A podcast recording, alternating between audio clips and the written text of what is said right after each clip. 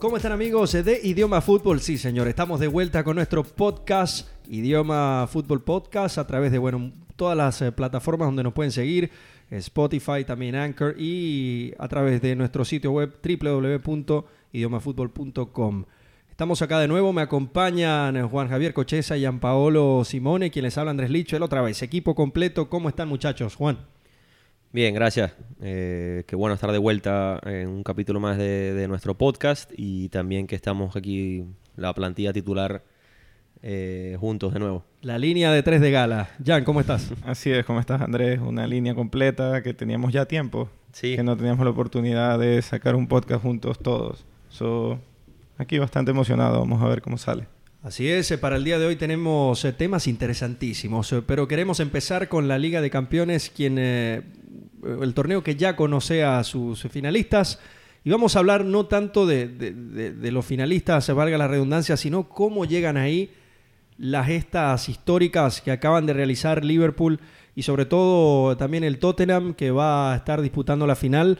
Eh, de, forma heroica ambos equipos se logran la clasificación. Vamos a hablar primero del Tottenham, un Tottenham que, que parecía que, no iba a poder ya derrotar al Ajax en esa vuelta donde el equipo holandés se va hacia adelante y terminan clasificando. Juan, ¿qué, impresiones te deja este gran partido con triplete de Lucas Moura, que por cierto no va a la Copa América? Eh, impresionante, después de haber visto lo del martes, eh, no, esperábamos que, ver un partido mejor o un partido parecido al siguiente día y terminó siendo interesantísimo también. Yo creo que la, llave, a pesar de que el Tottenham pierde en Londres, eh, no estaba cerrada. Eh, el Ajax hemos visto que se complica en casa de, manera muy extraña. Ha, salido mucho mejor sus resultados afuera que en casa en, esta fase de, eliminatoria directa en Champions League de esta temporada. Pero el Ajax comienza haciendo un muy buen partido, haciendo goles de visitante. Que... 2, a 0 también se van en, 35 minutos y, yo creo, que ahí es donde... Ahí es donde condiciona el partido y yo lo veía muy, muy difícil. Eh, pero pasó lo mismo, lo mismo que pasó durante los, partidos, sobre todo el partido contra el Real Madrid en Ámsterdam, que el segundo tiempo flaqueó, se convirtió en un equipo muy blando, que es raro de, lo que hemos visto del Ajax que era un equipo muy correcto, muy completo, eh, eh, manejaba muy bien la pelota, muy bien los tiempos.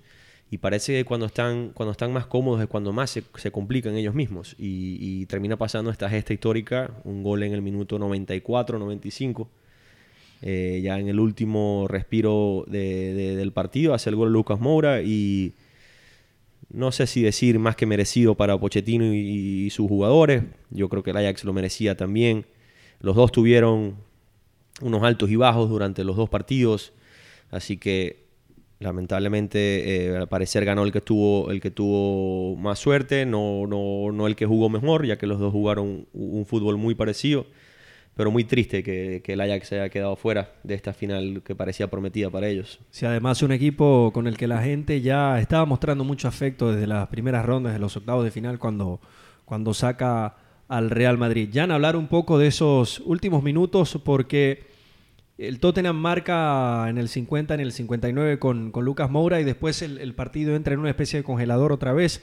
El Ajax por ciertos tramos logra controlar el partido, pero luego en el 96 eh, ocurre el gol de, de, Lucas Moura. ¿Qué pasó allí? Y yo sé que de verdad el Ajax era un equipo que todos crearon como un favoritismo, era un equipo que ilusionaba a mucha gente yo siempre he estado con Pochettino, la verdad que ha sido uno que ha venido muy bien manteniendo los partidos. Eh, ese, ese tiempo después del congelador yo creo que fue falta de experiencia del Ajax. Vemos un, por lo menos en mi opinión, se complican cuando están cómodos, como decía Juan, y un Tottenham le encanta estar incómodo, le encanta sacar resultados desde abajo. Nos ha demostrado esta temporada, ¿no? Y ahí se vio, yo creo que en minuto 96 eh, fue el gol exactamente. Y yo diría que mucho tiempo para congelar la pelota. El Ajax se veía complicado solo sacándola. El Tottenham consiguió el último remate. Y... No, y Sijic tuvo unos mano a mano con Lloris también. Eh, pegó un poste. Y pudieron haber, haber, eh, resuelto la eliminatoria ahí en los minutos anteriores. Y sí, sí. Hay un momento, si mal no recuerdo, el Ajax estaba sacando creo que un lateral en, en propia cancha, y entregan la pelota para, para protegerla y se le va el balón al, al- al- al saque de meta. O era un córner en campo contrario, no estoy seguro.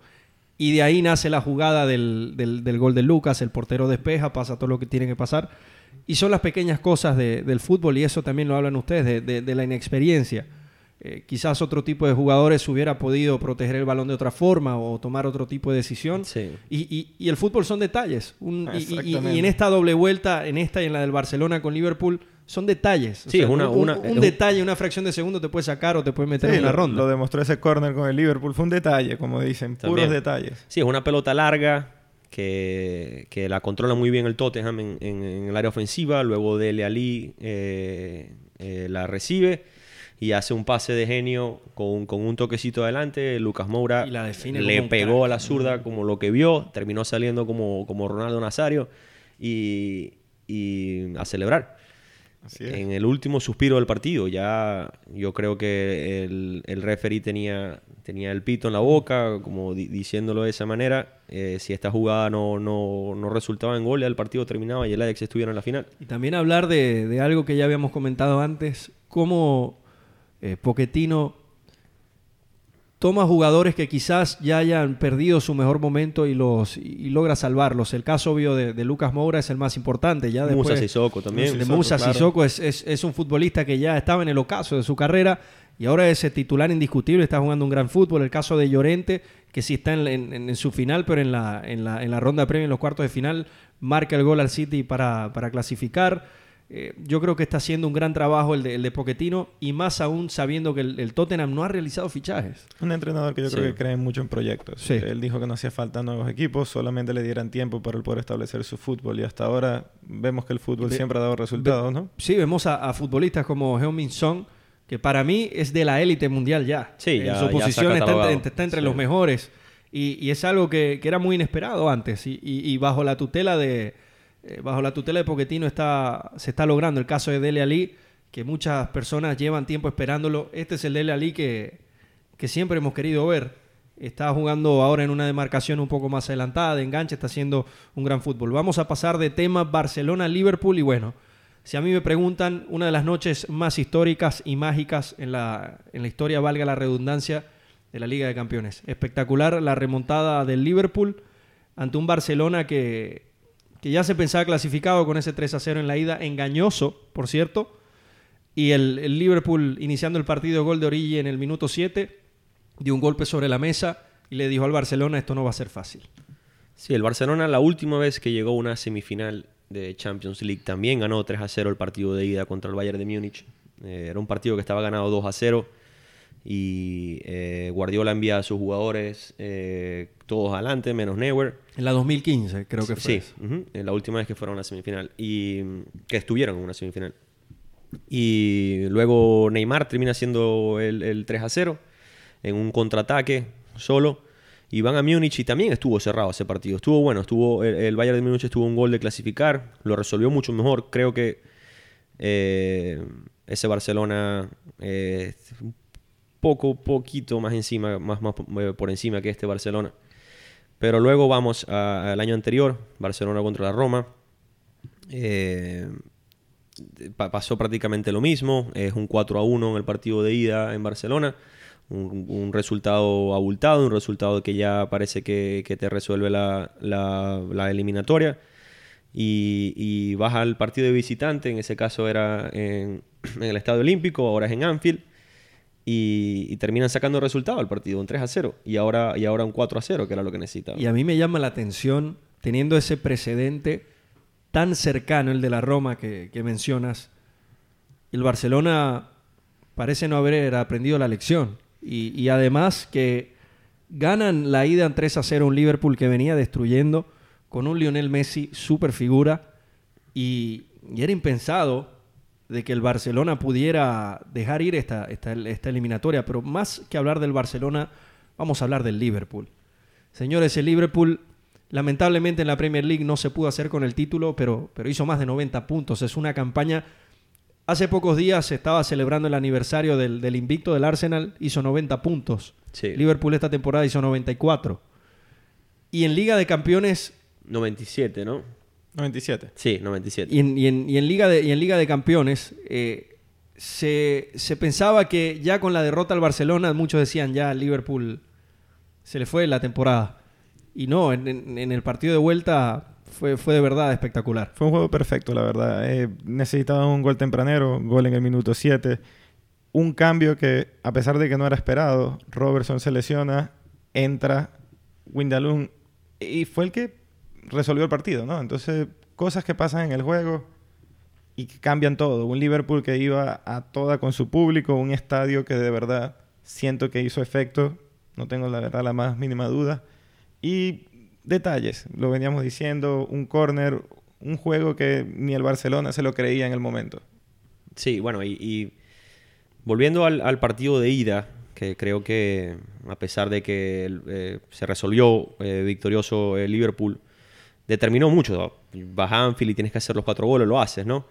Y creo que Klopp fue un poco... eh, fue, fue a ese partido eh, precavido y, no coloca a Arnold, sino que coloca a Joe Gómez por lateral derecho. Esto hace entender que quiere jugar un fútbol un poco más defensivo.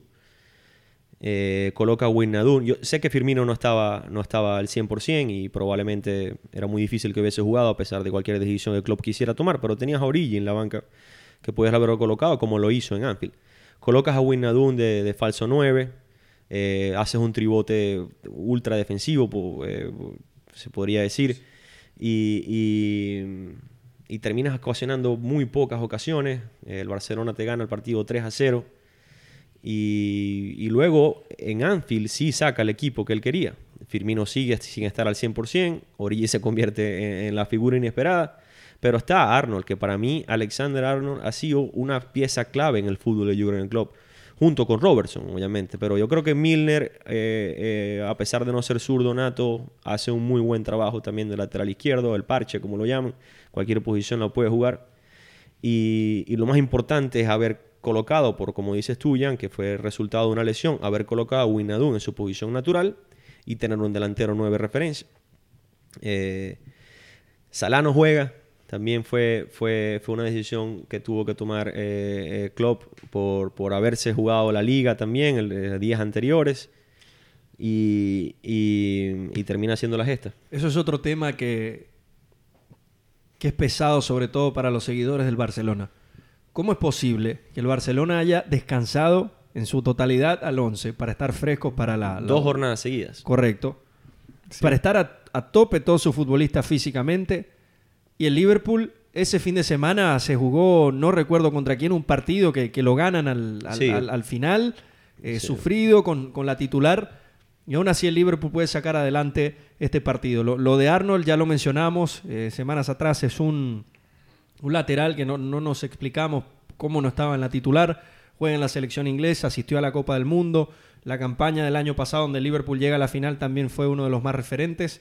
Y en este gol, en los últimos minutos, demostró por qué debe estar ahí. Y es impresionante para la edad que tiene, la viveza y la madurez con la que tomó la situación. Sí, es un jugador muy completo. Porque él, él- muy completo. recuerden que él amaga, él se va de la pelota Sí, y luego corre y, y- y- y le pega perfectamente al pie de, de Origi que la manda a la, red. Y para que un muchacho de esa edad tome esa decisión en ese momento, es de verdad espectacular. Sí, el mismo Klopp dijo que no se lo esperaba. Nadie se lo esperaba. Nadie. Ninguno en el estadio. El nadie mismo. Origi. Eh, sí, exacto. El mismo Origi estaba Que, eh, perdido. Es otro que Klopp dice en rueda de prensa. Que eh, le pareció interesantísimo que a pesar de que nadie se lo esperaba... De hecho, él dice que él no vio el gol. Él tuvo que verlo en replay.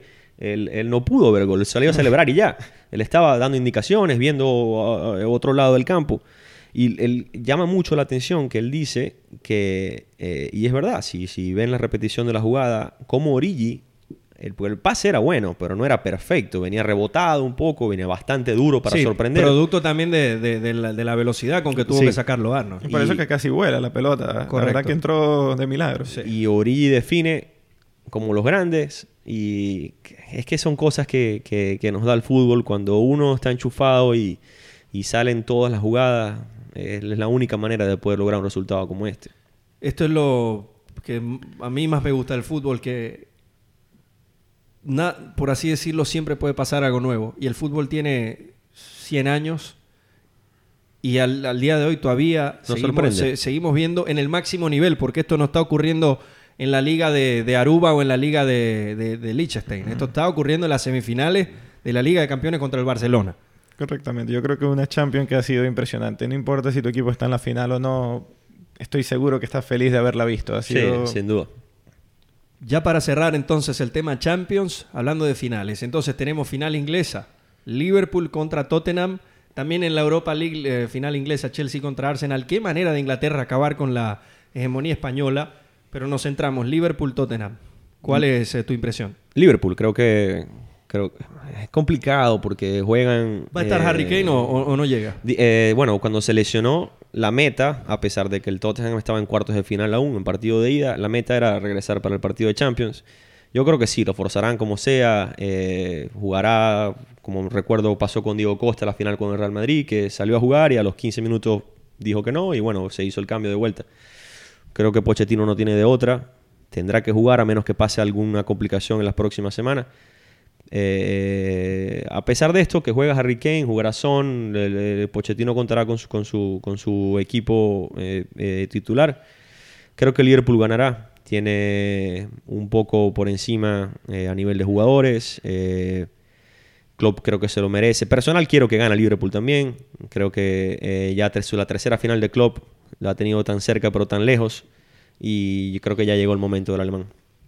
Jan. Voy con Pochettino tengo la impresión de que después por lo que ha logrado sacar los resultados con un equipo que bueno, uno a uno quizás no sea que se pueda decir inferior que el Liverpool, pero definitivamente creo más en ese proyecto, mucho menos costo y voy con el técnico argentino. A mí me gusta, me gusta el Liverpool y creo que, creo que se lo merece, pero creo que también el Tottenham puede, va a ser un gran partido. Yo creo que para los dos significa mucho llegar a la final y, creo que lo, darán todo, pero ya el Liverpool tiene experiencia, sobre todo en este, en este tipo de rondas, lo vivió el año pasado y la diferencia fue el portero.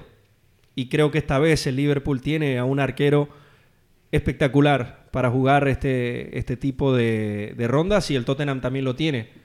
Eh, Hugo Loris en, la última década ha sido un portero de bastante jerarquía y no por nada es el capitán de la selección francesa y del, y del Tottenham. Sí, eh, creo que la Champions League nos regalará una, final memorable, ya que las últimas dos, el Real Madrid, la de la Juventus sí estuvo complicado unos minutos, luego la resolvió bastante bien. La del Liverpool el año pasado sí que se vio que fue un poco más fácil. Creo que, esta final sí nos va a regalar una, una que nos merecemos como, como una final de Liga de Campeones.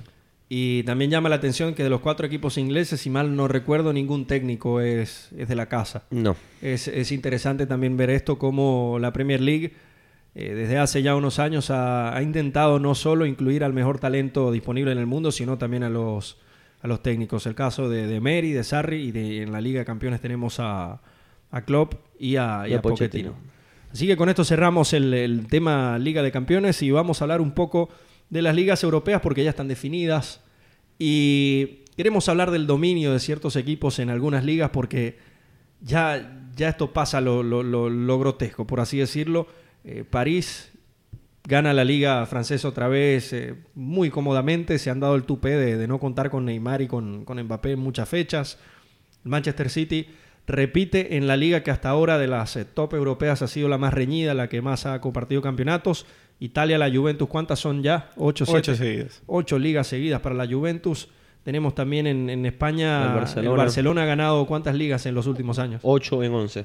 Ocho en once años eh, también es, eh, es demasiado que otro equipo. Y el Bayern. Y el Bayern siete seguidas. Siete ligas seguidas. ¿Qué está pasando en el fútbol, muchachos? ¿Por qué se está dando esta situación? Que por lo menos a mí me gusta siempre ver eh, más variedad en cuanto a los campeones, sentir que algo nuevo puede pasar, pero empieza el calcio, empieza la, Ligón, empieza la Bundesliga y, uno ya siente que, sabe quién va a ganar. A pesar de que la Bundesliga, el Dortmund hoy fue campeón por unos minutos, termina siendo el Bayern que, se da también el, honor de equivocarse durante la temporada y sabe que, que lo va a lograr. Lo vemos desde el mercado de fichajes, yo creo. Sí es. Eh, mucha la diferencia, sobre todo en algunas ligas. El París sobrado, pero en comparación con si sumas el presupuesto del resto de la liga, el año que pierde con el Mónaco fue el único año que se ve una amenaza compra medio Mónaco, compra pieza fundamental del se- Mónaco. se- se- el otro Mónaco pierde todo y vuelve otra vez a su hegemonía. Veremos qué pasará el año que viene con el Bayern. Ahí lo vemos. Logra solucionar a pesar de que se equivoca y todavía la directiva piensa, ok, eh, necesitamos una inversión súper mayor para Sí, el año lo que hablamos en viene. un podcast anterior, que Correcto. Luli Horns dijo que iba a ser uno de los, de los, de los veranos con más gastos en la historia del Bayern Múnich. Entonces, ¿Y no- para qué? No solamente vemos una hegemonía, sino que vemos que va a seguir. Sí. Eh, tengo la esperanza que no sé si con los resultados de esta Champions ha estado un poco diferente, quizás algo cambie, pero lo único que se ve es proyección a mejor liga inglesa y mejor liga inglesa. Sí, el, el caso de, el caso sobre todo de, de- de la alemana es que vemos a- al Bayern que no solo ficha, ficha jugadores de- del propio patio, de la misma liga. El caso, bueno, ahora vemos el, el de Pavar, se lo, se lo trae Sí, del Stuttgart, si vemos atrás. Puede ser el- Timo Werner. Levan- Lewandowski, Götze, Werner que puede llegar, eh, Zule también es un futbolista de la liga alemana que trae el Bayern y creo que así es muy difícil, muchachos, poder, poder, Sí. poderle, poderle competir a, a un equipo como, como el Bayern. En Italia pasan no, quizás no en la misma medida, pero también, Igual, también, igual, igual. tam- también hay una, hay muy marcada. Ningún, ningún equipo por ahora nos ha demostrado de Italia que tiene la capacidad de hacer un fichaje como el de Cristiano Ronaldo de 100 millones de, de- de Así euros. es. Y con, con la ficha que tiene Cristiano Ronaldo, que es una de las más caras del mundo, eh, eh, dudo que pueda pasar. Entonces sí estamos claros que eh, hablando de Francia, Alemania e Italia, eh, el dominio que tienen estos equipos campeones es básicamente basado en lo financiero y en los fichajes que hacen que para ellos ya ganar la liga es jugar a la práctica y la idea es ir a, ganar la Champions League. El caso del Barcelona y, es el más interesante. El Manchester City no tiene un dominio, pero lo, lo colocamos dentro de, la ecuación porque ha ganado dos seguidas y, y se nota que, que a pesar de que Liverpool hizo todo lo que pudo, también ha sido una liga que, que- que gana 14, 15, 16 partidos seguidos, si no me equivoco, de los últimos. Y es muy difícil poder ganar una liga así. Eh, lo mencionamos nosotros en un post en, nuestro, en nuestras redes sociales que, que Liverpool hubiese ganado de las Premier League eh, casi todas menos dos. Y las dos son la del City el año anterior, que, que hace 100 puntos, y la de ahora. Eh, lo del Barcelona sí es lo más interesante. Tienes un equipo como el Real Madrid que a pesar de no haber gastado mucho dinero en los últimos 3-4 años, sí sabemos el poder que tiene Real Madrid en el mercado.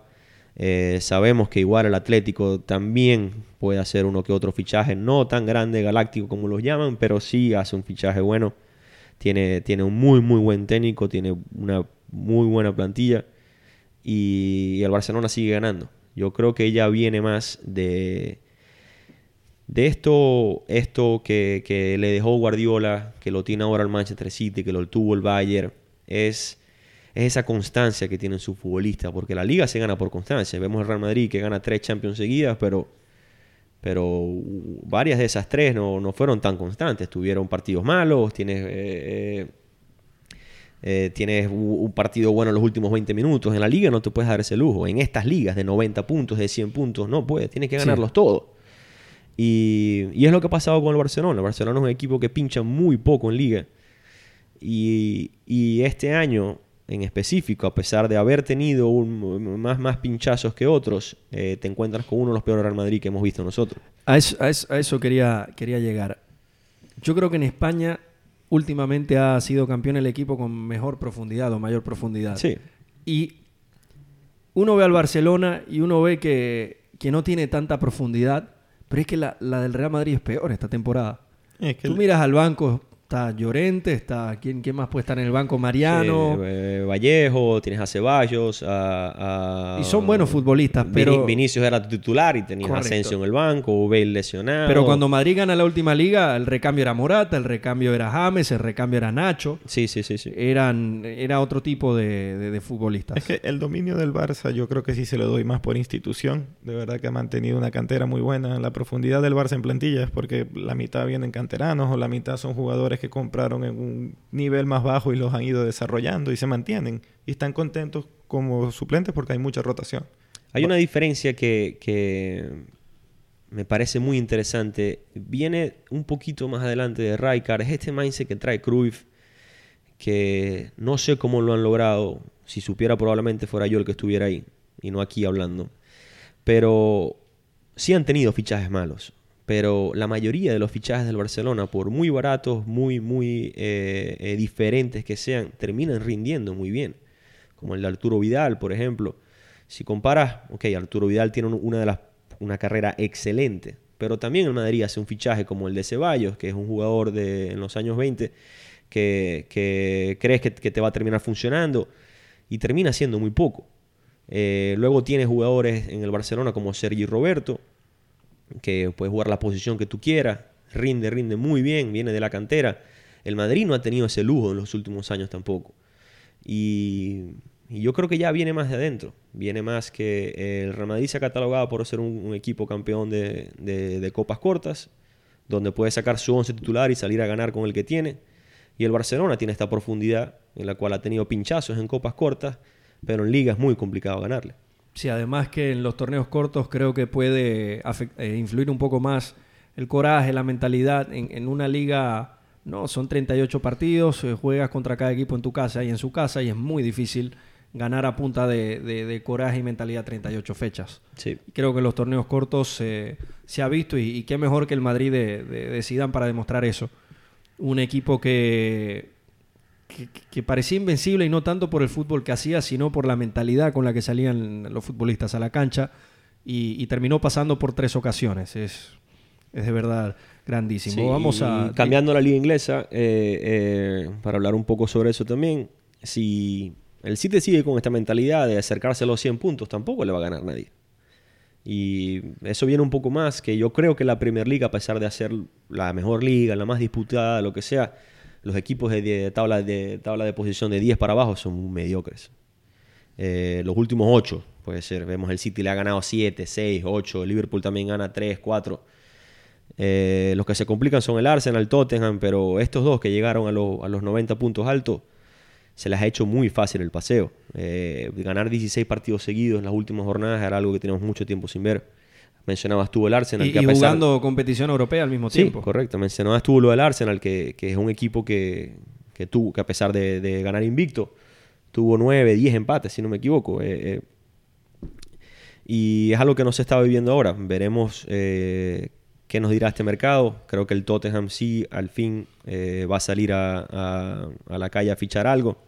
Se podría meter ahí en la pelea Veremos si el Arsenal por fin termina de, surgir y, hacer algo. El Chelsea cómo termina, que a pesar de no tener, no tener esta capacidad de hacer transferencias, creo que tiene muy buen equipo, tiene muy buenos jugadores en préstamo que, se puede, que pueden regresar. Pulisic viene, no creo que vaya a ser un, cambio mayor, pero, bueno, pero hay ver, complicar. Hay, que ver si Hazard se va. Sí, sí, sí. Pero afortunadamente viene Pulisic. Hablando, vamos a hablar de mercado entonces. Muchachos Atlético de Madrid un, equipo que a mí en lo, particular me gusta muchísimo porque ha podido competirle a los grandes y ha, logrado ser campeón en algunas ocasiones, pero ya Lucas Hernández se va al Bayern, Godín se va del equipo y Antoine Griezmann ya anunció esta semana que no va a seguir con el club. ¿Qué debe hacer ahora el Atlético al perder futbolistas de este calibre? Siento que fue un Atlético que diría como un negocio. Vendió una proyección buena, logró agregar varios jugadores al equipo, hicieron bastante, logran una liga, logran llegar a final de Champions, pero al no poder ser constantes, al no poder seguir ganando copas, se esperaba que en algún momento estos jugadores élites que le llega ya la edad iban a buscar otro equipo. Y fue lo que le pasa este año. Se van grandes piezas, no solamente en calidad de fútbol, calidad en el vestuario también. Godín, la imagen principal del Atlético, se va. Eh, van a tener que apostar a muchas compras. Creo que van a empezar el proyecto desde cero. Prácticamente otra vez haciendo compras en más averaje y creciendo esos jugadores, sino apostando más a promesas. Así es. Yo creo, para darte la palabra, Juan, lo, de Griezmann es fuerte para el, para el Atlético. Eh, no sé cuántos jugadores militando en el Atlético hayan estado en un podio de balón de oro. No, no recuerdo en este momento. Tendría que ser, sí, algo histórico, pero... Y, y, esto habla de, del futbolista de élite que, que, ha tenido el Atlético en las últimas campañas, que ya no va a tener. Y, y no solo hablo de, de, registros, goleadores, hablo de lo que significa Griezmann, porque tú ves al Griezmann del Cholo y es un Griezmann que defiende, es un Griezmann que ataca, es un Griezmann que, que va a ayudar en donde sea necesario y siempre también incide en el, en el marcador, ya sean con goles y asistencias. Ya no va a estar Griezmann. Entonces Juan, ¿a quién le vamos a dar la llave del, Atlético? Porque el Atlético sigue siendo un equipo de élite europea, top 3 en España, va a jugar Liga de Campeones y, el proyecto no puede morir así como así. Sí, creo que, que el único jugador o el mejor jugador que queda que podría entrar clase mundial, y te lo, mencionaba en una conversación que teníamos antes, es Saúl Ñíguez.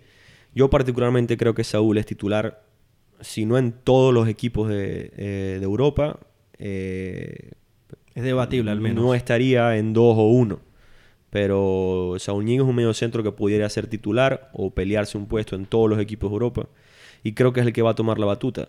Lamentablemente, el jugador, eh, Saúl no es un jugador que te va a definir una liga o un campeonato, porque tiene mucho labor defensivo también. Creo que tiene que haber un fichaje. Eh, ya tendríamos que ver eh, qué es lo que hace Simeone y la directiva del Atlético de Madrid para traer una estrella. Nosotros sabemos que el Atlético tampoco es un equipo que, que tiene esta posibilidad financiera de, de, fichar un jugador caro, mucho menos dos o tres. Sería apostar a esto que ha apostado el Cholo Simeone, que, que hay fichajes que le han funcionado, hay otros que ni los ha puesto a jugar, como el caso de Gelson Martin, de, de, de Lemar, que, que, sí ha jugado unos partidos muy bien, otros casi ni, ni ha figurado. muy por debajo de lo que se espera de Muy él. por debajo. Teníamos el caso anterior de Gaitán, que lo querían, lo querían por años seguidos, lo traen y no hace muy poco. Entonces, si, si, si volvemos a esta política de fichajes en los cuales no, no van a jugar ni, ni a funcionar, creo que está muy complicado. Delanteros pero, muchísimos, el caso de, de, de Cersei, el sí. caso de, del colombiano de, Jackson Martínez, de Jackson Martínez el, el mexicano Raúl Jiménez también, tampoco rindió en el en Atlético. Han sido varios nombres que, que, han traído y lamentablemente no han podido... Entonces, esa, ahí está la clave, creo. Si se logra y... el fichaje que sí va a jugar y sí va a resolver, eh, puede que veamos un Atlético competitivo. Y afortunadamente, cuando esos fichajes no rindieron, siempre hubo otra persona para rendir. Y esa es la pregunta. Sí, al sí, no sí. estar Griezmann, al no estar Godín, este, Godín al no estar Lucas... Sí. Lo bueno, que viene tienen a Felipe ahora, pero Felipe no te va a jugar los, No, y Felipe 40, ya, ya tiene una edad, ya sí, tiene una edad considerable. Entonces, él, tienes que hacer dos fichajes que lo dijiste muy bien, que antes hacía fichajes no para tapar huecos, hacía fichajes para tener recambio, a ver si entraba o no, a ver si mejoraba en el equipo. Ahora necesitas tapar el hueco de Griezmann y de Godín, que no lo tenés ahora. Y, y, y le vas a dar la batuta a Jiménez.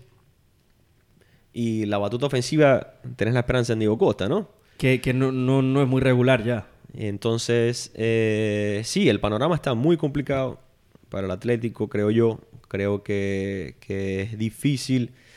Ver, la, garra de, la garra de Simeone no, nos ha demostrado lo contrario, pero todo va a depender de este mercado y va a depender de esos jugadores que vengan, cómo compenetren en el equipo. Hablando, sí. Es que los últimos dos meses les afectó todas las áreas de juego. Pierden delantero, pierden goles, asistencia, pierden defensa, pierden camerino. Sí.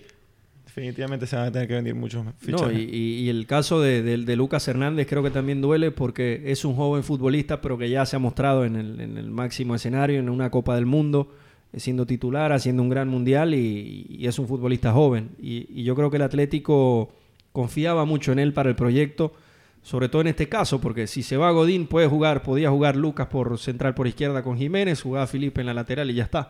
Pero no será así. Hablando de mercado, Jan, que en, Italia, ¿qué, ¿qué, se escucha? Bueno, se, supimos ayer, anuncian que Allegri no va a seguir en la Juventus.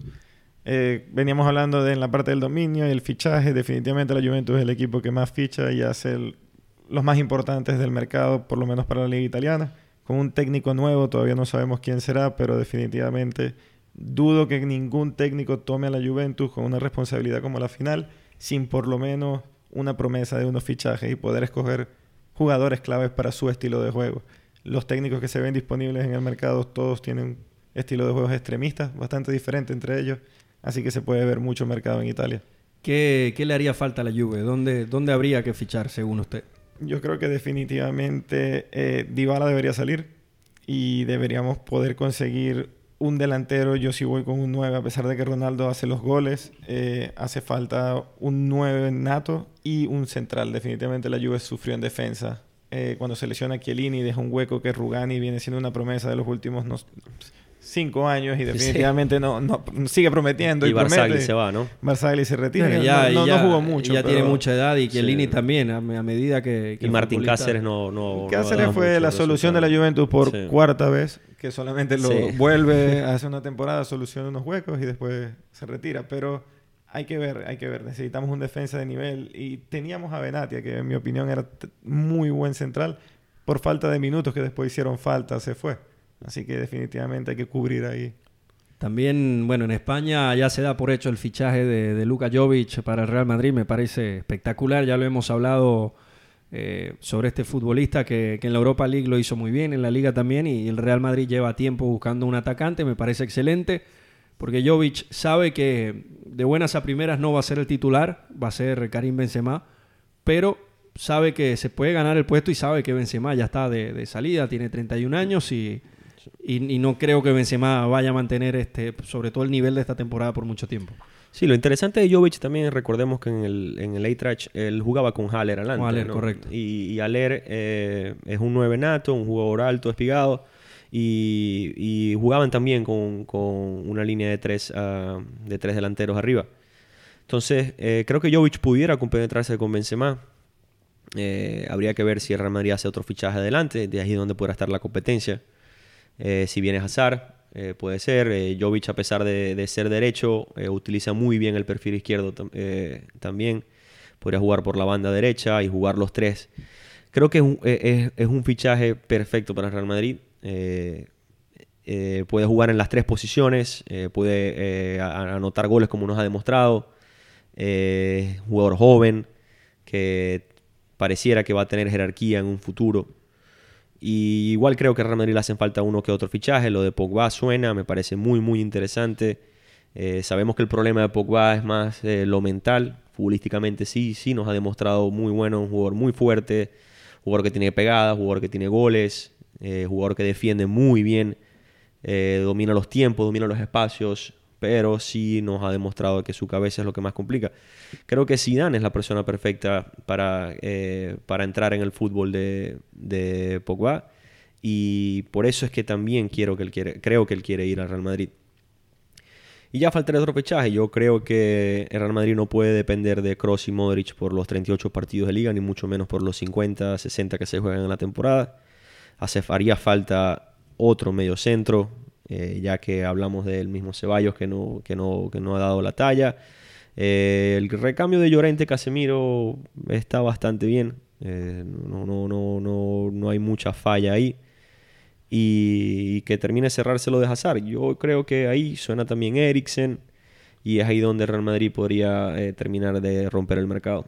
Y el otro que suene Ferland Mendy para la lateral izquierda, que bueno, es un futbolista 22 años, eh, ya ha jugado en la selección de Francia, titular con el, con el Olympique de Lyon.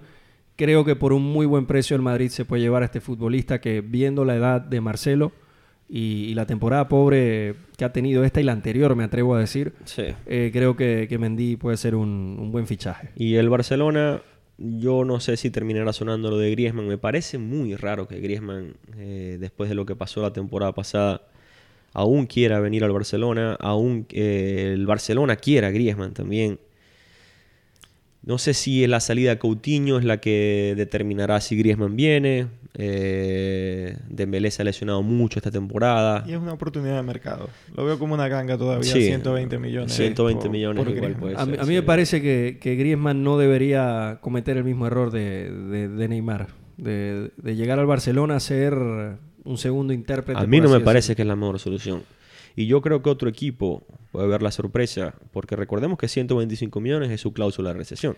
La Premier pero- League hay equipos que se lo pueden traer. Exacto, eh, si, tu, si Barcelona negocia una cláusula de recesión, pero eh, el Atlético de Madrid, dueño de contrato, negocia una salida por mucho más, puede terminar ganando el mejor, el que más apueste, ¿no? Si el Manchester City o el Manchester United ofrece 140, 130, ya, ya, ya es cuestión de, de- ver cómo viene. Y creo que Griezmann quedaría muy bien en un equipo como el Manchester United. Eh, y ser el líder, ser el que va a hacer los goles, eh, es lo que necesita él. Yo creo que ya Griezmann está en un punto de su carrera en el cual él no debería caer en, eh, en la sombra de nadie. No debería estar en una Juventus detrás de Atlético de Cristiano Ronaldo, no debería estar en un PSG detrás de Neymar y Mbappé, ni mucho menos en un Barcelona detrás de Messi y todas las estrellas que tiene. Eh, ya él está para irse a un equipo y demostrar de que ese balón de oro que él creía que se lo iba a ganar, eh, de verdad se lo merece. Sí, o se lo puede ganar en un futuro. Muchachos, ya para cerrar, no sé si tienen algo más que, que agregar sobre todos los temas que hemos hablado hoy, las ligas no, lo hemos cerrado. Eh, sigan pendientes a nuestro podcast. Ahora estamos haciendo lives también en Instagram respondiendo preguntas. Sí, porque ustedes lo pidieron, querían más interacción y bueno, vamos a, vamos a conversar con eh, ustedes. En nuestras redes estaremos anunciando las horas y los días en los cuales estaremos haciendo estos lives eh, y, respondiendo preguntas sobre todos los seguidores. Y nada, muchas gracias por el apoyo. seguimos creciendo, como siempre y, con esta interacción que tenemos con ustedes es la única manera de, lograr eh, el resultado final.